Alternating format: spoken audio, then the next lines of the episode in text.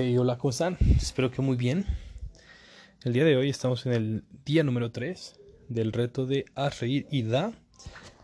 Es un reto bastante peculiar, puesto que consta de varios pasos.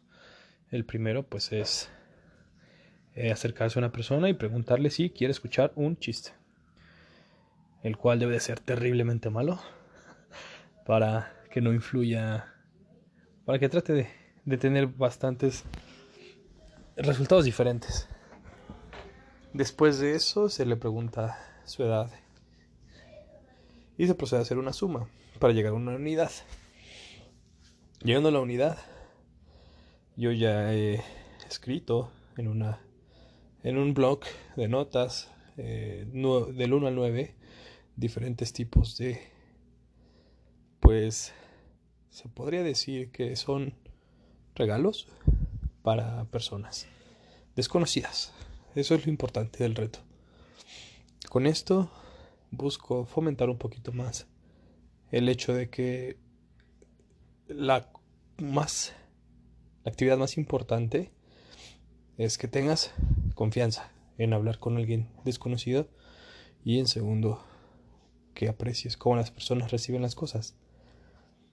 Hasta el momento me ha dado un sabor de boca muy positivo.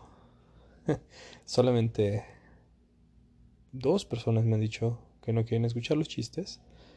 Pero más que nada, como lo he estado haciendo en centros comerciales, yo creo que pensaban que era algún vendedor. Y las personas de que han sido beneficiadas con los regalos, principalmente con los libros, no se la creen. Piensan que también se los voy a vender. Eh, no están, creo que la gente no está acostumbrada a recibir cosas sin costo, sin pagar un precio.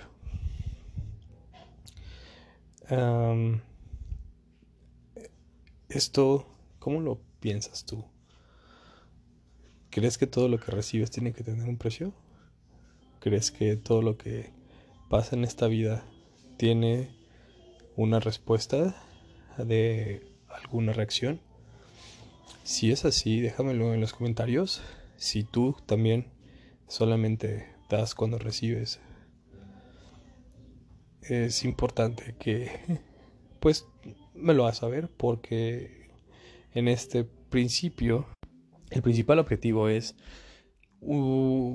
observar cómo las personas reaccionan a situaciones inesperadas. Es, es muy fácil que alguien se te acerque a hablar, que alguien se te acerque a pedir algo. En la calle hay muchas personas pidiendo una moneda, pidiendo tal vez indicaciones para llegar a algún lugar, pero muy pocas personas se acercan a darte algo sin recibir nada a cambio. Es una actividad bastante interesante que te invito a hacer si no la has hecho nunca. Llevo tres días, me está gustando. Realmente sí es un poco más compleja y lleva un poco de tiempo el hecho de poder grabar. Eso también es un, reto porque hasta el momento he estado junto con mi familia y me han ayudado, pero para una persona que vive solo es un buen reto. Yo también me las ingenié por si llega a pasar que no tenga a alguien de confianza o alguien conocido que me ayude. También sería un reto pedirle a alguien en la calle que me ayudara a grabar. La confianza también de poder darle mi teléfono y saber que no va a salir corriendo. Si en este momento, hasta los tres días, puedo dar una evaluación, es, se siente bien poder hacer reír a la gente. Y también esta gente indirectamente, porque bueno, vaya, es también al azar, yo no sé cuándo nacieron, pero ellos, con la calificación que da, determinan qué cosa es la que se va a regalar, qué cosa es la que se va a donar. Entonces, ¿también te has pensado, puesto a pensar en eso? ¿Qué efecto tienen tus acciones en la vida de terceros? ¿Qué efecto tienen tus decisiones presentes? Si, si en algún momento has hecho algo que piensas que pudo haber repercutido en la vida de los demás, si lo hizo. Directa o indirectamente. Aquí, por ejemplo, en esos tres días, dos libros han sido regalados a, diferentes familias. Y tal vez esto fomente, porque bueno, había niños y tal vez fomente el hábito de la lectura, tal vez les guste, tal vez les parezcan interesantes, tal vez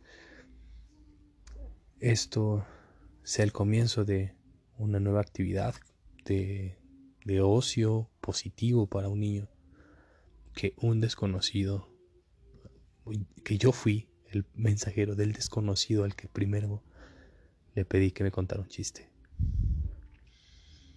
Déjame tus comentarios sobre esta actividad. ¿Qué piensas? ¿La harías? Sí, sí, te reto. 30 días. Elige lo que vas a regalar. Elige lo que vas a dar. Y hazlo. Nos escuchamos el día de mañana.